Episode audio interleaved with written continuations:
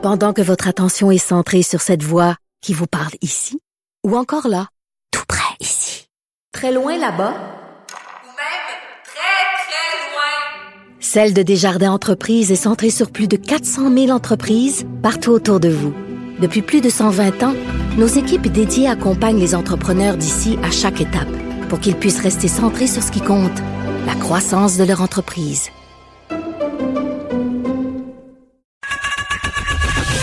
Geneviève Peterson. Une animatrice pas comme les autres. Cube Radio. Nicole Gibault, bonjour. Bonjour Geneviève. Hey, là, je veux qu'on se parle de cette manifestation anti-masque qui aura lieu à Montréal euh, samedi. Samedi, qui, je le rappelle, euh, c'est le jour d'entrée en vigueur des nouvelles euh, euh, consignes sanitaires, là, entre guillemets, ces amendes qui vont être distribuées allègrement. Puis là, je, je veux pas être de mauvaise foi puis rire de ce monde-là. Là, je chroniquais dans le journal de ce matin pour dire que ça serait peut-être dans notre intérêt d'essayer de comprendre ce qui nous a menés là, là c'est-à-dire le grand nombre de personnes qui adhèrent à toutes sortes de choses, qui veulent pas suivre les consignes du gouvernement. Mais je dois dire, Nicole, pour de vrai que quand je lis leur communiqué de presse, là, les deux bras me tombent. les deux bras me tombent. Je veux juste qu'on en lise des petits extraits, là. Euh, puis, puis, en plus, euh, il faut pas les insulter, il faut pas que les médias les rabaissent, les intimident, parce que c'est ce qu'on fait, c'est ce que c'est ce qu'ils dénoncent, c'est que quand on pas. Alors c'est c'est quelque chose. Ils sont très très méfiants là-dessus, mais vas-y. Ben écoute, moi euh, l'objectif c'est pas de les rabaisser, c'est plus de dire, euh, écoutez, si on veut que vous, si vous voulez qu'on vous prenne au sérieux, soyez sérieux. Tu sais, je veux dire, Ben, quand là. quand je lis des choses dans un communi- dans un communiqué de presse euh, qui vont comme suit, là, la pandémie est finie. C'est ça, c'est une vraie phrase. C'est fini. Exact. Euh, entre le 2 et le 8 septembre, juste 6 décès, donc la pandémie est finie. Euh, les cas positifs, euh, plus il y aura de tests de dépistage, plus il y aura de personnes testées positives. Ces résultats ne représentent pas la réalité. Ah, ah bon? les tests sont parfois trompeurs. C'est ce qu'il dit. En tout cas, je pourrais continuer encore longtemps. C'est c'est plate à dire, puis je- veux bien essayer de les comprendre, puis faire mon petit bout de chemin pour me dire, ben coudonc, s'ils sont sont autant ce monde-là, c'est parce qu'il visiblement il y a un problème, mais en- avec ce communiqué-là, il s'aide pas. Puis moi, je voulais qu'on se pose la question euh, ensemble, Nicole. Euh, là, bon, ils ils vont se réunir, évidemment. On pourrait supposer qu'il y aura une couple là-dedans qui n'auront pas leur masque. Tu sais, si la police leur distribue pas des amendes, qu'est-ce que C'est parce que la première phrase du communiqué de presse, ça, il y, a une- y y a question. Hmm. Sommes-nous des anti-masques? Et on répond non. Bon. J'ai hâte de voir demain. J'ai hâte de voir demain. Nous ne sommes des personnes conscientes qui revendiquent la fin de l'état d'urgence, les mesures sanitaires, parce qu'il n'y a pas de pandémie, puis il n'y a pas d'études sérieuses euh, qui démontrent euh, rien, c'est masques, puis rien, puis rien, puis rien, puis rien. Non, puis en ben, plus, euh, le PM vient de dire qu'on n'était pas dans la deuxième vague encore. Là. Fait que ça, ça va encore peut-être venir acheter de l'eau au moulin à cette pensée magique. Je trouve ça vraiment, vraiment, puis moi non plus, pas le goût des rabaisser, mais sauf que je trouve que en c'est un peu jeter la, la, la serviette en- à nous ou aux gens, à la majorité, je dis bien, parce que puis j'ai pas peur de mes mots, à la majorité des gens qui, on n'est pas des moutons. Premièrement, nous dire qu'on est des moutons puis qu'on veut porter des masques puis qu'on a de l'air de quoi en ligne dans les épiceries. Pensez-vous, les gens, que ça nous intéresse faire ça? Ça ne nous intéresse pas personne. Moi, j'ai jamais vu quelqu'un, à part à l'Halloween, là, se pitcher partout pour, pour, pour, pour mettre des masques. Là. Euh, J'en ai jamais vu encore.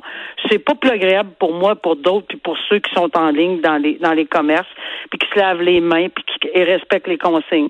Alors, moi non plus, ça me tente pas d'être, euh, et je parle de moi, là, mais ça me tente pas non plus comme citoyen qu'on insulte ou qu'on rabaisse ou qu'on on minimise tout ça pour le reste de la population qui est probablement majoritaire.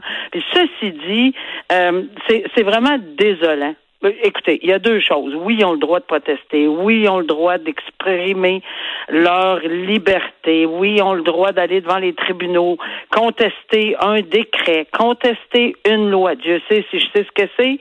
Euh, alors, il n'y en a pas de problème. Mais est-ce qu'ils vont se plier à la décision du premier tribunal? Non. Ils vont aller en appel. Est-ce qu'ils vont se plier au premier, au deuxième? Probablement non. Peu importe, là. Je parle évidemment s'ils échouent. Ils échouent. On dit dans le pire cas, pour eux, s'ils échouent, à la Cour suprême, ils n'y croiront pas non plus. Il n'y a rien qui va passer. C'est drôle quand même, euh, ils se battent contre les institutions, mais ils font appel aux institutions pour défendre leurs Ouais. droits. c'est un petit peu euh, ça. Euh, tu as tout à fait raison. Très, très bonne euh, légation là-dessus. Puis je trouve ça vraiment désolant. Qu'ils se manifestent dans les rues, ils disent qu'on n'est pas des anti-masques, on va tout avoir des anti-masques. Puis en plus, on va certainement pas respecter la distanciation. Je pense pas. À moins qu'on se promène avec des, des, des espèces de, de nouilles à piscine qui font six pieds et puis que tout le monde se promène. Là, je trouverais ça vraiment sérieux. Pas de masque, à six pieds tout le monde au moins il y aurait peut-être, mais c'est même pas là parce qu'ils croient pas. Parce que tu as raison de soulever pourquoi nous manifestons? Deuxième question est claire, je le répète, la pandémie est finie. C'est drôle, j'entends ça, moi, dans un autre pays par quelqu'un d'autre. C'est drôle, là, c'est où ça hein? va finir, euh, ça va finir bientôt, c'est rien qu'une grippe, c'est rien qu'un rhume, les enfants sont pas touchés. c'est encore une fois désolant d'entendre le je, je, me, me, moi, moi. Hmm. Moi, j'ai déjà entendu des gens dire, malheureusement, à un certain âge, c'est de valeur parce qu'ils sont, sont très agréables, les personnes euh, vieillissantes. Là. Je dis, j'ai pas de problème, puis il y en a certaines qui vont dire, ben, regarde, moi, c'est pas grave, faut que je meure de quelque chose. Mais c'est pas ça, c'est pas le but. Moi, je vais mourir. Moi aussi, je vais mourir de quelque chose. Euh, toi aussi, Geneviève, mais ça nous tente pas juste avant de mourir de peut-être être la source de 4-5 autres personnes qui vont l'avoir. Ces 4-5 autres vont peut-être, mais ça, on y mm. croit pas. On ne croit pas à la propagation du virus parce que la pandémie est finie. Même s'il y a deux cas. Alors moi, la question que je pose, c'est la grippe, la petite grippe ordinaire, la petite grippe, là elle se propage pas. On propage ça non plus, ça n'existe pas. Ça fait que ça vous tente d'aller au métro, quelqu'un euh, éternue sur vos raisins, puis prenez la, la, la, grappe de raisin. C'est. Vous allez avoir rien qu'une petite grippe. Sais-tu, euh, j'avais la réflexion juste avant la rentrée scolaire. Euh, parce que sur le communiqué de presse de cette manifestation-là, c'est indiqué Nicole, bienvenue aux familles. Puis tu sais, je me faisais la réflexion, ça doit être tellement lourd à porter en ce moment ah. euh, d'être un enfant d'anti-masque. Parce que imagine comment t'es déchiré, Nicole. Tu sais, chez vous, tu te fais dire toutes sortes de choses, puis quand t'es petit, ce que tes parents disent, c'est vrai, c'est l'absolu, c'est la vérité, et tu contestes pas ça là. Et là, t'arrives à l'école et tu te fais dire une toute autre affaire, tu t'es obligé à porter le masque et tu dois porter ce discours-là, cet antagonisme-là à l'intérieur de toi.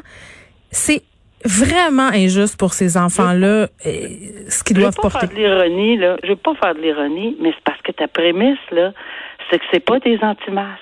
Lis le communiqué de presse. oui. Ils sont des personnes conscientes. Ils sont libres qui revendiquent libre. Hmm. Et donc, par conséquent, c'est exactement le discours qu'ils tiennent dans leur famille, puis ils ont le droit de tenir le discours qu'ils veulent. On peut pas rentrer dans les familles pour savoir comment ça se passe, comment l'éducation. Mais tu as raison, c'est que ça fait une, euh, on, a une barre, tu sais, qui clash, si on me permet l'expression, directement entre les propos qu'ils vont entendre à l'école de leurs amis. C'est vraiment difficile. Ça les isole, ces enfants-là pour des, jeunes enfants d'entendre la famille de son meilleur ou sa meilleure amie avoir des propos complètement différents, puis arriver à la maison, puis sont oui, ils sont pas mêlés, oui, ils parlent pas, puis là, on se demande pourquoi.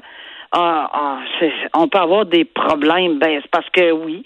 C'est sûr que dans tous les discours, moi, je vais poser une autre question. Pourquoi on va juste à 100 km à l'heure sur les euh, sur les autoroutes? Je sais pas pourquoi qu'on va juste à 100 km. On devrait pas suivre ça. Ils savent pas Jusqu'à 120, on se fait pas arrêter, Nicole. Non, mais pas juste ça. En Allemagne, il n'y en a pas de limite. Les autres sont corrects. Alors pourquoi qu'on fait ça? Pourquoi? Pourquoi que des ceintures de sécurité, on les impose? Pourquoi il faut mettre des stops? Pourquoi il faut arrêter derrière les autobus scolaires en C'est la gestion du risque. C'est la gestion du risque. Puis ah, j'ai envie de te dire, en Allemagne, euh, les accidents sont davantage mortels qu'ici, statistiquement. Regarde, il euh, y en a qui disent ben si t'as un accident, c'est peut-être mieux d'y rester que, que, de rester. Mais c'est, c'est, il va toujours avoir un argument à l'argument de l'argument de l'argument. Mais moi, je sais une chose, j'arrête en arrière des autobus scolaires, en avant ou en arrière, puis c'est, c'est je, je, gère le risque si jamais, puis même, mais s'il y en avait qui s'échappaient là, un petit enfant là, ben gars, je suis bien mieux d'être arrêté, puis c'est oui, ça brime ma liberté, puis je suis pressé d'aller au métro puis mettre mon masque. bon, ceci étant dit, passons, euh, j'ai envie de dire, euh, quelle gang de champions, hein? Deux hommes euh, dans la vingtaine qui ont fait littéralement, Nicole, une virée incendiaire près de la frontière canado-américaine en Montérégie. C'est quand même assez capoté cette histoire-là. ces deux gars-là ont allumé six incendies six incendies, Nicole, dans la même nuit. Ils ont brûlé des granges, un entrepôt, une cabane à sucre. Et ce qui est le plus ironique et, et j'allais dire effronté dans cette histoire-là, c'est qu'ils ont offert leur aide aux pompiers, comme pour les aider Ben, à ça, éteindre le feu. Tu sais, Je pense que si on fait des statistiques, là, on, euh, je- puis je l'ai déjà entendu ça. Souvent, souvent, les pyromanes, ben c'est c'est un pyromane d'occasion, on va dire, mais six fois, six fois d'occasion, là. Mais les pyromanes là, aiment bien être dans la foule, autour, vont même prêter assistance, etc., pour voir leur œuvre. C'est quelque chose là, d'enflammer euh, des bâtiments puis de voir les flammes, quoi? etc. C'est pas un feu d'artifice, là, mais en tout cas, regarde, pour eux autres, là, c'est c'est quelque chose de. Ici, par exemple, c'est très arrosé d'alcool. Très, Oui, très, très oui. arrosé d'alcool. C'est des jeunes, et, et, et, et on le dit là, écervelés. Euh, gaffes qui vont se faire euh, remettre euh, dans le visage le restant de leur jour parce qu'ils ont détruit des choses, vraiment détruit des choses. Je voyais les photos des gens qui ont, tu sais, le travail d'une vie, là, Nicole, on n'y pas, là. Non, c'est pas. c'est- tellement, mais tellement écervelé d'avoir agi de cette façon-là. Puis ce qui est intéressant ici, c'est que évidemment la la, la la la personne qui a pris le, le c'est-à-dire la juge ou le juge qui prend cette cause a dit ben un instant là, euh, on va vous me suggérer tant là, mais c'est pas nécessairement ça avec euh, avec lequel on va finir là. Euh, Il y a y a des limites là. Moi je vais euh, je veux réfléchir. C'est pas la première fois, on s'en parle là de plus en plus là. Il y a des il y a des questionnements là-dessus. Fait que on verra quelle sera la décision là. Mais euh, on je pense que en partant on voit que tout de suite, il y a eu une réaction de- du tribunal en disant un instant, là, je veux qu'on m'explique là, euh, pourquoi on me demande euh, une peine, on suggère une peine de deux ans de prison. Euh, ça, je trouve ça toujours intéressant. De plus en plus, c'est drôle. À chaque semaine, là, on voit que il y a une escalade là dans les jeux. Pas une escalade, c'est pas vrai. Ben, il y a une prise de es- conscience. Il y a quelque chose qui se passe. une prise de conscience, c'est exactement le mot que je cherchais. Une prise de conscience que là, là, c'est sérieux, là. Même si on avait beaucoup de jurisprudence, de la- de- on va continuer à su- suivre les principes de droit, ça, j'en suis convaincu. J'ai même pas de doute. Mais je pense qu'on est, on, est conscient, bien conscient. C'est ça l'affaire. Tu sais quoi, Nicole, tu parlais des pyromanes puis du fait que euh, parfois euh, certains euh, restent sur les lieux pour regarder. Puis tu sais, il y y, a la littérature aussi qui lie la pyromanie euh, à une déviance sexuelle. Puis tu sais, euh, pour la petite anecdote, mon père est expert en sinistre. C'est ça qu'il fait, c'est ça sa job. Et dans les années 80, au Saguenay, il y avait une vague d'incendies. euh, ça brûlait dans le coin de Jonquière, d'Arvida, euh, allègrement. Et c'est comment ils l'ont attrapé, la personne euh, qui s'adonnait à mettre le feu? Non? en écoutant euh, les reportages au téléjournal. les journalistes allaient sur les lieux des incendies pour faire des entrevues et Ah, euh, puis il voyait toujours une personne ils ont, présente. oui, ils ont remarqué qu'il y Ah. avait un homme qui était toujours présent, donc c'est comme ça euh, qu'il l'avait Ah oui, attrapé. souvent. Bon, Alors, ouais, ça c'est la petite vrai. anecdote. Ok, euh, on termine avec euh, cette famille de Granby d'origine syrienne euh, qui ont été accusés de menace de mort. Ils voulaient marier de force une femme de leur entourage.